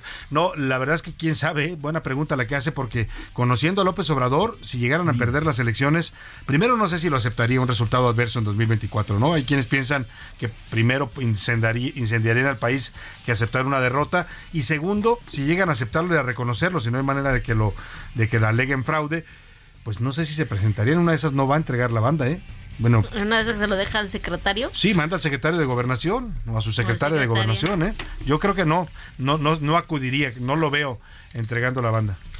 Nos dicen por acá también, eh, el PRI, el PRI es morena y es lo que estamos viendo todos los mexicanos que durante años hemos ido a las urnas para votar o no votar por presidentes. Hoy lo que estamos viendo, a mi 67, nos dice la señora Concepción, es que el morena se está convirtiendo en lo que hace 50 años era el PRI. Exactamente lo mismo, mandando a todos. ¿Y qué sigue? Bueno, pues que los militares ahora nos hagan daño a nosotros. Saludos. Muchos saludos. ven esa transformación, ¿no? En Morena cada vez se parece más al viejo PRI, al PRI de los años 60, 70, que es cuando el presidente militó en ese partido. Habla justamente de eso, me está diciendo nuestro productor Rubén Esponda que hay un audio eh, de un video que está subiendo Alejandro Moreno Cárdenas en el que al parecer responde a las renuncias del PRI, a la renuncia de Osorio, de Claudia Ruiz Macié, de Rubiel Ávila y de Nubia Mayorga, entre otros, ¿eh? porque eran varias decenas, en Hidalgo están renunciando también varias mujeres al, al PRI, pero también le contesta López Obrador, escuchemos qué dice Alejandro Moreno Cárdenas sobre estas fracturas en el PRI y también el asedio del presidente hacia la oposición. Presidente López Obrador, usted habla como si el PRI fuera igual a Morena, pero déjeme decirle algo, lo mejor del PRI se quedó en el PRI y lo peor que estaba en el PRI está de su lado. No mentir, no robar y no traicionar es letra muerta en su gobierno y en su partido, porque usted hoy tiene en algunas embajadas y en su gabinete a personas que antes llamó mentirosos, ladrones, corruptos y traidores. Deje de culpar al partido de que no le salgan sus caprichos y sus ambiciones personales. Nuestro partido construye con la ciudadanía, no finge como sus corcholatas contar con su apoyo en campañas anticipadas y que solo representan el despilfarro de los recursos públicos. Lo dejamos claro, en el PRI y en el Frente Amplio por México estamos más unidos que nunca. Estamos listos para enfrentarlos. No nos van a doblar y les vamos a ganar en el 2024. Bueno, pues ahí está lo que responde Alito Moreno a esta fractura. No habla directamente de Osorio ni de este desprendimiento, pero pues se lanza contra, contra el presidente, ¿no? Le dice que no son iguales. No sé si son peores o son mejores, pero bueno, ahí dejamos el, el tema, es la reacción de Alito Moreno ante estos ataques del presidente también a la oposición. Vamos a Twitter, ¿qué dice la comunidad Twitter en arroba ese García Soto, Laura? piensa la gente de lo que le está ocurriendo al PRI? El 47% ya lo ve como que se cae a pedazos, el 26% que están respondiendo ya a intereses personales, o sea, que cada quien quiere Cada llevar quien agua a su molino. su- su futuro. Y el 27% que ya más bien no tiene futuro.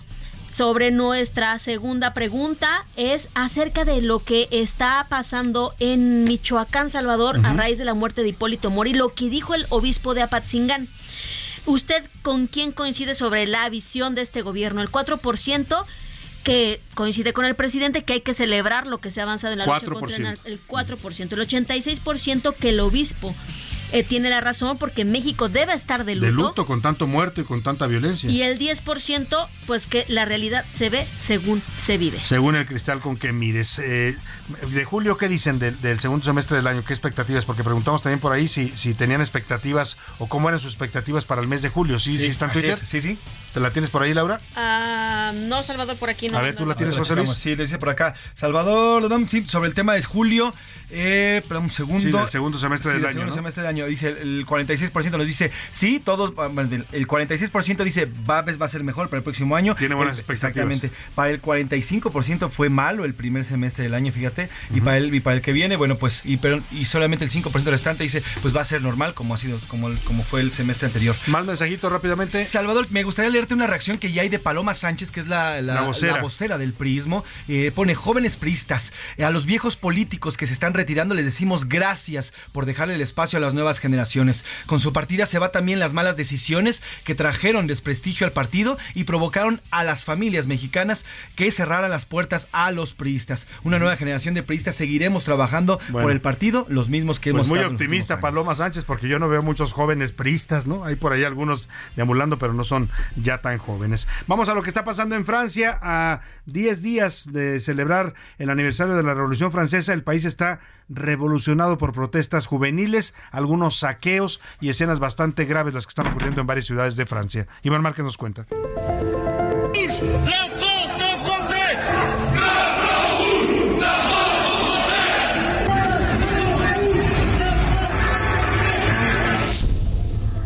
Seis días y contando de fuertes manifestaciones en distintas ciudades de Francia. Entre cánticos, violencia y enfrentamientos, las personas reclaman justicia tras el asesinato a manos de un policía de Nagel, un joven de 17 años nacido en Argelia.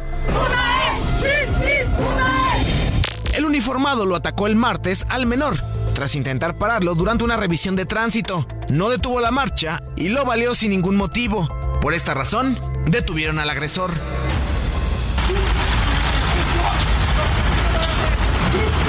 ¿O no le van a pegar un tiro en la cabeza?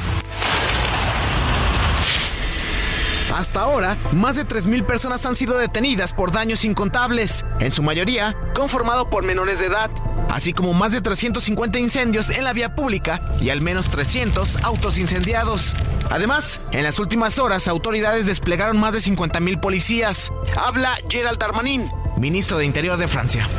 Y creo que todo el mundo ha comprendido que el Estado no dará marcha atrás. Creo, y permítanme decirlo aquí, que el mensaje de responsabilidad sobre los jóvenes dado a los padres es muy importante. Por esta razón es que no descartan estado de emergencia, pero sí hay toque de queda. Incluso el presidente Emmanuel Macron culpó a las redes sociales y videojuegos de provocar el estallido social. Las plataformas y las redes sociales juegan un papel considerable en los movimientos de los últimos días. Hemos visto en varios de ellos, Snapchat, TikTok y varios otros. Mientras tanto, la abuela de Nagel pidió el cese de los enfrentamientos desmedidos. Tenemos a la policía y qué suerte para nosotros que tenemos a la policía y a la gente que está rompiendo les digo, basta, basta. Mañana se cumple una semana del asesinato del joven argeliano, Nahel, por lo que el estallido social continuará.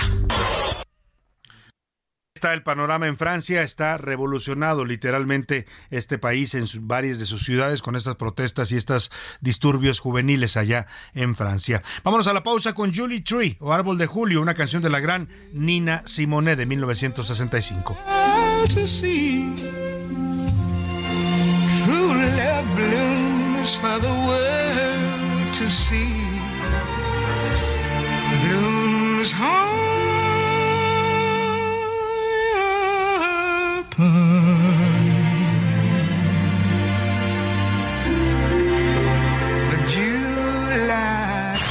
No le cambies. Estás en A la Una con Salvador García Soto.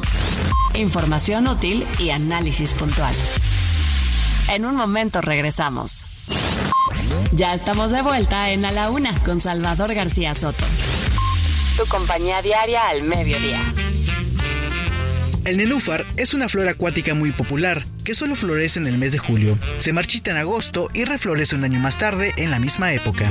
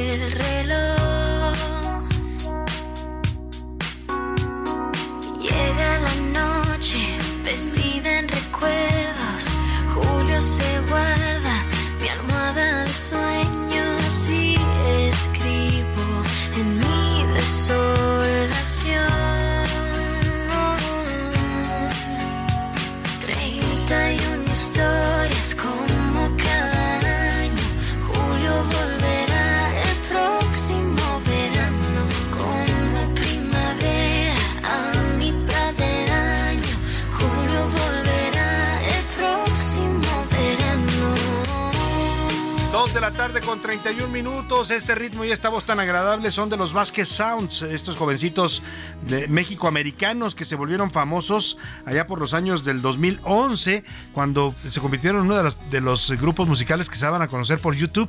Era la moda de esta plataforma en donde jóvenes músicos subían sus videos y estos se volvieron virales. 240 millones de reproducciones lograron con un cover que hicieron de Rolling in the Deep de Adele.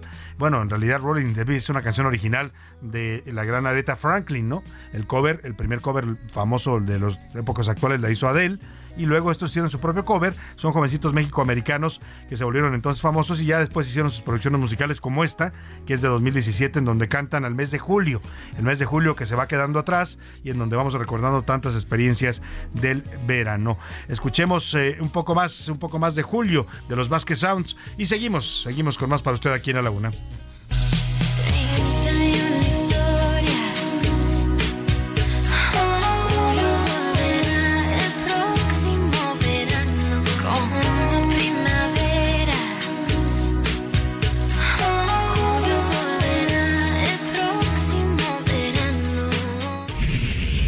A la una. Con Salvador García Soto. El ojo público. En A la Una tenemos la visión de los temas que te interesan en voz de personajes de la academia, la política y la sociedad.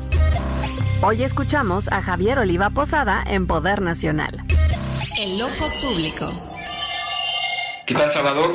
Eh, buen inicio de semana para todas y para todos. Soy Javier Oliva y desde luego venimos de una de las semanas eh, más eh, violentas, por lo menos en lo que va de este, de este año. Como sabemos, lamentablemente, mayo fue contabilizado como el más violento lo que va de este 2023, el quinto mes, y lamentablemente el sexto mes, el que acaba de terminar, el mes de junio, eh, nuevamente se alzó como el más violento lo que va del, del año y pues como ya sabe- sabemos desde hace algunas semanas ya este sexenio ya por números absolutos se ha convertido en el más violento en términos de los homicidios dolosos con arma de fuego en lo que va de, del siglo XXI.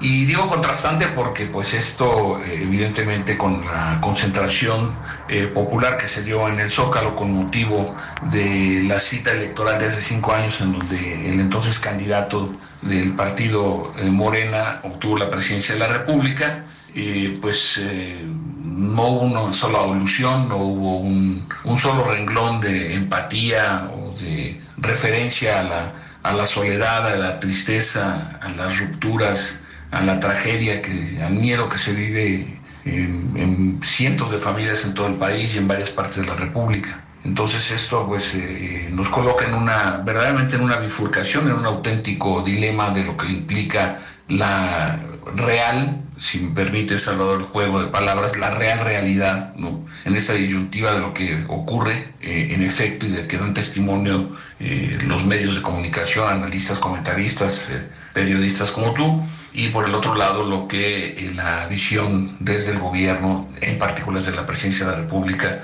se refiere a las metas cumplidas en lo que va de la administración. Vamos a seguir analizando estos temas, que tengamos todas y todos un, buen inicio de semana. Soy Javier Oliva, muchas gracias. A la una. Con Salvador García Soto.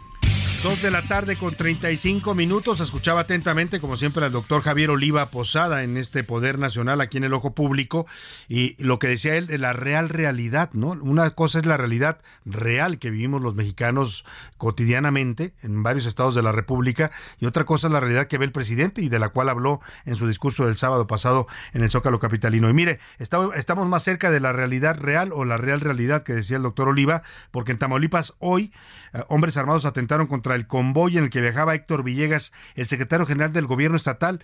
Había prevista incluso, nos habían dicho que venía aquí a la cabina el gobernador Américo Villarreal, iba a viajar a la Ciudad de México, el gobernador de Tamaulipas, pero nada, le andaban matando al secretario de gobierno. Afortunadamente salió ileso de este atentado y horas más tarde apareció junto con el gobernador en la mesa de seguridad. Vamos contigo, Carlos Juárez, cuéntanos qué pasó en este atentado en contra del secretario de gobierno de Tamaulipas. Hola, ¿qué tal Salvador? Muy buenas tardes, qué gusto saludarte a ti y a todo tu auditorio. Te comento que un grupo de civiles armados atentó contra la vida del secretario general del gobierno de Tamaulipas, Héctor Villegas, en un tramo carretero conocido como Reynosa San Fernando. Cabe señalar que el funcionario no resultó herido. Fue entre la madrugada que a través de las redes sociales se informó sobre el presunto ataque armado en contra de las unidades del funcionario. Ya horas después, a través de su cuenta de Twitter, la vocería de Ciudad Pública de Tamaulipas confirmó confirmó que aproximadamente a las 4.50 de este lunes, los vehículos donde viajaban el secretario general de gobierno Héctor Villegas fueron agredidos por civiles armados en la carretera Reynosa-San Fernando. Fue a través de, de este mismo medio en que se descartó que el funcionario haya sido víctima de las eh, de lo que viene siendo las balas. Hay que señalar que horas más tarde el vocero de Seguridad Pública de Tamaulipas, Jorge Cuellar Montoya, dio a conocer que la Fiscalía General de Justicia del Estado sigue la línea de investigación si este evento se trató de un ataque directo en contra del funcionario del gobierno de Américo Villarreal Anaya. Escuchemos las declaraciones. y a la altura de elegido Francisco González Villarreal, ya en el municipio de San Fernando, eh, recibieron sus escoltas un ataque armado por civiles. Este es mi reporte desde Tamaulipas. Salvador, Muchas gracias, Carlos Juárez. Pues grave, muy grave que atenten contra un secretario de gobierno. Estamos hablando del segundo, la segunda posición de poder en un estado. Y bueno, intentaron asesinarlo. Afortunadamente no lo lograron, pero eso nos habla bien de cuál es la situación que está viviendo Tamaulipas en materia de violencia del narcotráfico. Un estado que está lamentablemente fuera de control en este tema. Oiga, Marcelo Ebrar está tensando las cosas en Morena. No sé si él o si está molesto porque le decía hoy se publicaron encuestas en donde le dan una ventaja amplísima a Claudia Sheinbaum de hasta 15 puntos. Hoy dijo en una conferencia de prensa que dio aquí muy cerquita en el hotel diplomático aquí muy cerca de los estudios del Heraldo Radio que si le hacen una chicanada no cuenten con él, ¿eh? que va a romper. Sobre las encuestas, que se hablaba de que había una amenaza de romper con Morena. Miren, lo que podemos hacer es, no, yo lo que dije en la, en la encuesta de la jornada es, si me hacen una chicanada, una canallada, una cosa, tra- eso no lo voy a permitir. Pero eso es un caso que hoy no veo. Eso si llegase a suceder. Si llegase a suceder una chicanada como esto de las encuestas, dice, encuestas que pues hoy aparecen dos coincidentemente, una aquí en el Heraldo de México y otra en el diario El País, con eh, la encuestadora Encol, que en donde hablan de ventajas de dos dígitos. ¿eh? Aquí el Heraldo de México le da casi 10 y la de Encol le da casi 15, 16, 17 puntos de ventaja Claudia Sheinbaum sobre Marcelo Ebrard. Y hablando de rupturas, hace un rato abrimos este espacio informativo en la primera hora, justamente con el anuncio que hicieron hoy un grupo importante de priistas que abandonan la militancia de su partido. Muchos de ellos tenían décadas militando en el PRI, ocuparon posiciones importantes, fueron gobernadores de estados, fueron secretarios de, eh, gabinete, eh, bueno, hoy son senadores de la República, cuatro de ellos que lanzan este, este rom- rompimiento, no van solos, van con un grupo importante que ya se denomina o se autodenomina Congruencia por México, ya fuera del PRI. Saludo con gusto en la línea telefónica justamente al vocero de esta nueva organización Congruencia por México, Miguel Ángel Osorio Chong, ahora senador independiente de la República. Senador, qué gusto saludarlo, buenas tardes. Salvador, muy buenas tardes. eh, gracias por abrir este espacio para poder eh, comentar al respecto de esta renuncia eh, que habla de congruencia eh, respecto a el actuar de tu servidor durante todo el tiempo que he estado en la política. Eh, con mucha tristeza me voy del Partido Revolución Institucional eh, porque es eh, ya eh, difícil, imposible mantenerse en un partido donde una dirigencia lo tiene atrapado, donde ha hecho todo por romper la unidad, por expulsar, por lastimar y, que lo único que está haciendo es pues que el partido esté eh, rumbo a su desaparición eh, porque ha logrado solamente un partido para sí, para su protección y para un grupo de eh, amigos, camarilla que, que pueda cumplir con los intereses que a él solamente le importa. Ahora, eh, eh, senador, lo acompañan, decía yo, senadores importantes, también junto con usted se va Erubiel Ávila, es gobernador del Estado de México, se va Claudio Ruiz Macié, que fue canciller de la República el sexenio pasado, además de secretaria de Turismo, y se va también Nubia Mayorga.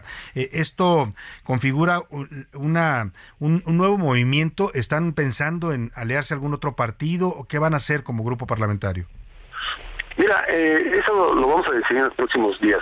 Hoy eh, el tema es eh, dejar el partido para señalar, para señalar directamente a Alejandro Moreno eh, de toda la culpa de lo que ha eh, hecho con el partido, de todas las derrotas, de la peor época de la historia eh, del PRI. De eso es eh, de lo que se trata el día de hoy. Ya platicaremos, ya veremos qué es lo que eh, es lo conveniente para eh, hacia adelante, no solamente en el Senado, sino en las reuniones que vamos a tener con muchos, muchos, muchos eh, miles, eh, hoy todavía priistas o algunos expriistas, para entonces dialogar, para acercarnos, para seguir haciendo por México. No nos retiramos de la política. Ahora, eh, senador, hasta ahora no hemos visto una reacción oficial de, de- del presidente de su partido, a pesar de este duro discurso que usted le dirige, donde efectivamente pues da una serie de datos y cifras más allá de una opinión. Usted habla de números en los que la gestión de Alejandro Moreno al frente del PRI ha sido desastrosa para este partido. Eh, hay una, lo único que vimos fue una reacción de Paloma Sánchez, que es la vocera del CEN del PRI, en donde dice que qué bueno que se vayan los viejos priistas que ya usufructuaron este partido, porque ahora vienen las nuevas generaciones. ¿Le parece una reacción adecuada a lo que ustedes están denunciando? Es lo que ha venido haciendo todo el tiempo. Paloma, que no tiene ninguna militancia, que deberían de ver si en Sinaloa la conocen, eh, que con todo respeto lo, lo digo, eh, que deberían de ver su eh, trayectoria eh, partidista, que viene de la llegada de Alejandro Moreno al partido y que por supuesto antes militaba en el PAN, trabajó con el gobierno de eh, Calderón, eh, pues es a quien manda eh, cobardemente a Alejandro Moreno a contestar. Eh, no entraré en eso, eh, si puedes ver, echarle un ojo al, al evento, verás a muchísimos jóvenes, muchísimos jóvenes, eh, como los hay en todo el país, que están tomando esta decisión sin tener una sola posición, como el caso de esta, esta vocera. Eh, sin ninguna posición, tocan puertas, hacen campaña y hoy deciden irse porque no es ese partido con el que soñaban estar, en el que para hacer una carrera política y ayudar al país. ¿Cuántos, cuántos priistas lo, lo acompañan en esta decisión, además evidentemente de los más conocidos? Ah, porque veo también que hay una renuncia hoy importante de un grupos de mujeres en Hidalgo, y ya hemos visto también algunos diputados en Hidalgo que han estado renunciando al PRI. Este, ¿Hay algún número que, que vaya a agrupar esta corriente? Mira, lo, lo primero que te voy a decir es que hubo representación de todos los estados de, la República. Absolutamente de todos. Que hubo muchísimos jóvenes y mujeres, ex legisladores, ex presidentes municipales, presidentes municipales en, en, en activo, saludé al Zitácuaro, eh, allá en Michoacán, eh, ex senadores, ex funcionarios, priistas. La, la verdad es que fueron cientos en este momento. Eh, la- las pláticas empezaron el miércoles pasado. Eh, yo creo que hacia adelante iremos viendo más y más en este camino. Y no porque lo diga yo y no porque lo digan mis compañeros senadores, sino porque la conducción ha sido desastrosa y ha llevado al partido al peor momento de su historia. Ahora, Miguel Ángel Osorio, usted ocupó posiciones muy importantes, fue gobernador de su estado, antes fue diputado, fue secretario de gobernación, un- tuvo un, papel muy importante en el sexenio pasado de Enrique Peña Nieto. Eh, eh, hoy que deciden abandonar este partido, yo le quiero preguntar, como priista de toda la vida, ahora ya no está en ese partido, pero ¿qué está pasando con el PRI? Porque en nuestro auditorio le preguntamos y muchos dicen, el PRI está condenado ya a la desaparición, ¿usted lo ve así? Pues eh, el rumbo que le eh, llevó a Alejandro Moreno al partido ha sido el peor, a su peor momento, al precipicio, y, y por supuesto que eh, se va a quedar con él y sus cuates, así, con él y sus amigos, y, y va a buscar su protección, va a estar ahí en las listas. Eh, hoy apunta la fecha y la hora, va a estar encabezando las listas de pluris. Ellos que dicen que ya basta de que les van a dar pluris a los de siempre, no, él es el de siempre. Él ha sido, de las veces que ha sido legislador, eh, fue pluri la mitad de las ocasiones, o más de la mitad. Desde joven fue pluri, imagínate, no no compitió. Eh, y por supuesto la única que ganó en lo particular, que fue eh, gobernar el estado de Campeche, bueno, pues hay todo tipo de señalamientos en su actuar ahí. Entonces, este sí, lo ha llevado al peor del el momento de la historia. No es abandonar en el peor momento, no. Es no de seguir sometidos a lo que hace Alejandro Moreno con el partido y haciendo acuerdos en los que no estamos nosotros en la voluntad de acatar. Eran acuerdos con todo mundo, con lo que le convenía, con el propio gobierno. O sea, no están saltando del barco porque se está hundiendo, me quiere decir usted.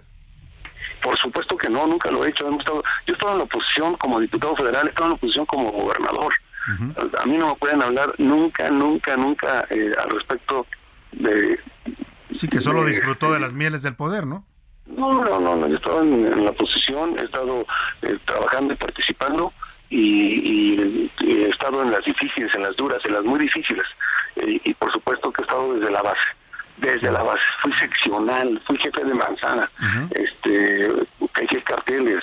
eh, hay que ver si los que están ahí acompañándolo eh, pueden decir lo mismo que yo, yo puedo comentar. Entonces, no van a poder señalar al respecto, solo te digo que es una- un asunto de congruencia por este país. Claro, finalmente le pregunto, usted ya me dijo que van a definir en los próximos días cuál es la ruta política que tomará esta agrupación Congruencia por México. ¿La bancada en este momento se declaran independiente los cuatro senadores? Sí, en este momento somos totalmente independientes y eh, en el camino ya este, vamos a ir platicando eh, lo, lo que viene. ¿Pero van a jugar para el 2024? Por supuesto que seguiremos haciendo política y por supuesto que vamos a estar este, participando. Muy bien. Pues Miguel Ángel Osorio Chong, senador independiente de la República, expriista, le agradezco mucho, como siempre, la confianza en este espacio. Todo lo contrario, yo soy el que. Ahí está el senador Osorio Chong que encabeza este movimiento Congruencia por México. Dice él que son cientos de peristas que van a ir renunciando en los próximos días y habla de peristas de todos los estados de la República. Pues si esto no es una ruptura grave, no sé qué otra cosa lo puede hacer en un partido que ya de por sí ha sido desangrado. Literalmente López Obrador se encargó de quitarle al PRI la mayor parte de sus bases en toda la República y hoy las cúpulas se están peleando y pues está acabando de desgranarse ya lo que queda del PRI.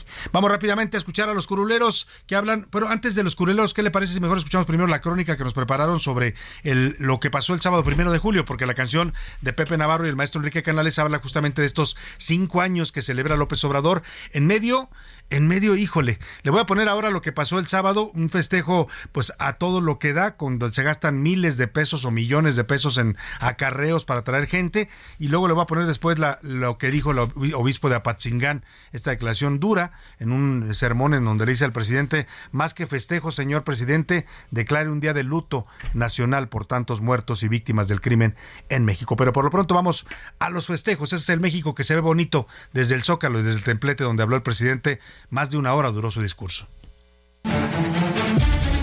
Por décima octava ocasión de lo que va en este sexenio, el presidente López Obrador ofreció un mensaje donde las viejas prácticas del acarreo se hicieron presentes nuevamente. Aproximadamente a las 6 de la mañana se vieron llegar los primeros camiones de simpatizantes al Zócalo capitalino para empezar a tomar posiciones a las 8 de la mañana y así poder estar más cerca del escenario. El ambiente era de fiesta. En las calles aledañas a la plancha del Zócalo, la venta de amlitos, llaveros, gorras y hasta máscaras no fue la excepción.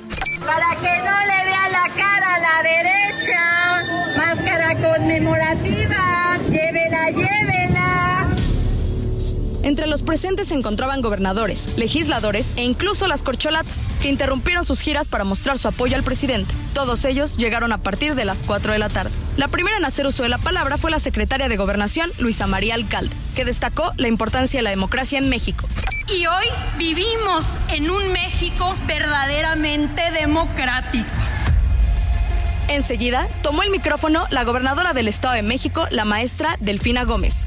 El cambio verdadero, la justicia y la felicidad de nuestro pueblo. Y por eso digo, claro que es un honor estar con Obrador. A las 6 de la tarde, el presidente López Obrador inició su discurso en el cual criticó nuevamente a la oposición.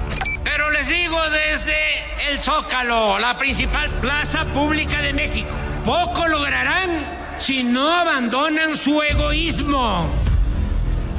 A pesar de que la lluvia hizo de las suyas, desde las 4.30 de la tarde, al Zócalo llegaron más de 250 mil asistentes. Sin embargo, no iba ni la mitad del discurso del mandatario cuando varios de los presentes comenzaron a abandonar la plaza. Se dio por concluido el festejo con la entonación del himno nacional.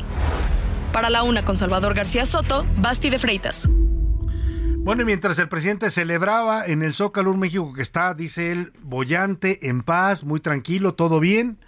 Lo más que reconoce es que lo que pasa feo en la violencia es por culpa de Felipe Calderón, pues el obispo de Apatzingán, una de las zonas más eh, conflictivas del narcotráfico en México, allá en la Tierra Caliente de Michoacán, Cristóbal Asensio García, dijo el sábado que en vez de celebrar su llegada al poder, el presidente debería hacer un día de duelo nacional y reconocer que ahora hay más violencia en México que hace cinco años cuando él llegó al poder. Yo digo, en vez de haber celebrado festivamente ahí en el sótano, ¿por qué no celebrar un día de luto, de duelo nacional? No solo por los fieles de dioses que han perdido la vida, por tantos hermanos de México, celebrar un día de duelo y reconocer que en nuestro país hay más violencia que hace cinco años. Bueno, y al obispo de Apatzingán ya le contestó el gobernador de Michoacán, Alfredo Ramírez Bedoya, le dijo que la iglesia protege delincuentes, así le contestó, y le dijo que si quiere hacer política que se quite la sotana. Escuche usted. Pues está haciendo política el obispo, por lo que veo. Tenemos en Michoacán luego personajes muy protagónicos, con declaraciones muy estridentes, relacionadas o relacionados con grupos del crimen organizado, o ellos mismos encubren a generadores de violencia. Pues si quieren hacer política, que dejen la sotana y se metan al tema electoral. Bueno, ahí está el gobernador que no se caracteriza por ser el más sensible políticamente. Escuchemos a los curuleros de San Lázaro que se preguntan, ¿en serio ya pasaron cinco años y poco ha cambiado en el país?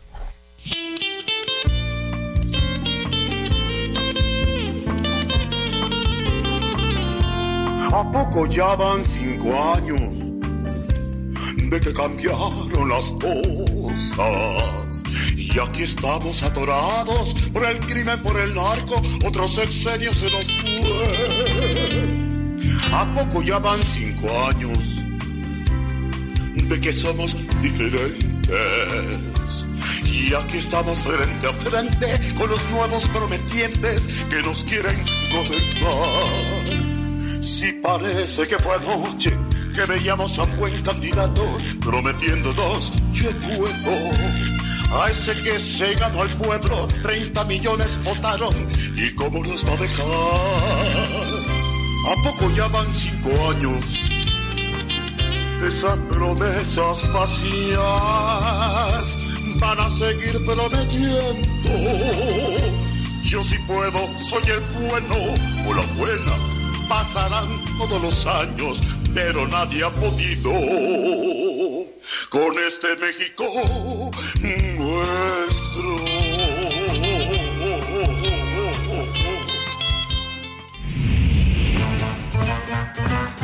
El entretenimiento con Anaí Arriaga. Y vámonos rápido al entretenimiento con Anaí Arriaga. Anaí, dicen que los caballeros no tienen memoria. ¿Qué piensas tú? Yo creo que es falsa esa teoría de que los hombres no tienen memoria, mi querido Salvador, y te cuento el motivo. Resulta que Nacho Palau habla sobre la ruptura de Miguel Bosé en un programa en España y además aclara que le fue infiel y que él también le pitó los cuernos a nuestro querido Miguel Bosé. Tras superar un cáncer de pulmón y perder el juicio contra Miguel Bosé en el que el juez dictaminó que los hijos del escultor y los hijos del cantante no son hermanos, Nacho Palau regresó a la televisión para hablar de la relación que tuvo con el intérprete español y declaró pues eso, que los llevó a tronar o a separarse, la infidelidad que ambos realizaron en esta relación. Pues ahí está este tema de que los caballeros, dice Anaya Arga, sí tienen memoria. Oscar Mota, rápidamente, ¿qué pasó con la selección mexicana y su derrota ante Qatar? Rápidamente, querido Salvador, perdió 1-0. México ya está calificado, va a enfrentar el próximo sábado a un rival por definir en los cuartos de final y en el fútbol mexicano, jornada 1. Ganaron los Pumas, perdió el América, perdió el Cruz Azul y hoy a las 8 de la noche Chivas contra el equipo de León. Ya veremos cómo nos va. Nos despedimos de usted, que pase una excelente tarde, provecho. Aquí lo esperamos todos mañana a la una. Por hoy termina a la una con Salvador García Soto. El espacio que te escucha, acompaña e informa. A la una con Salvador García Soto.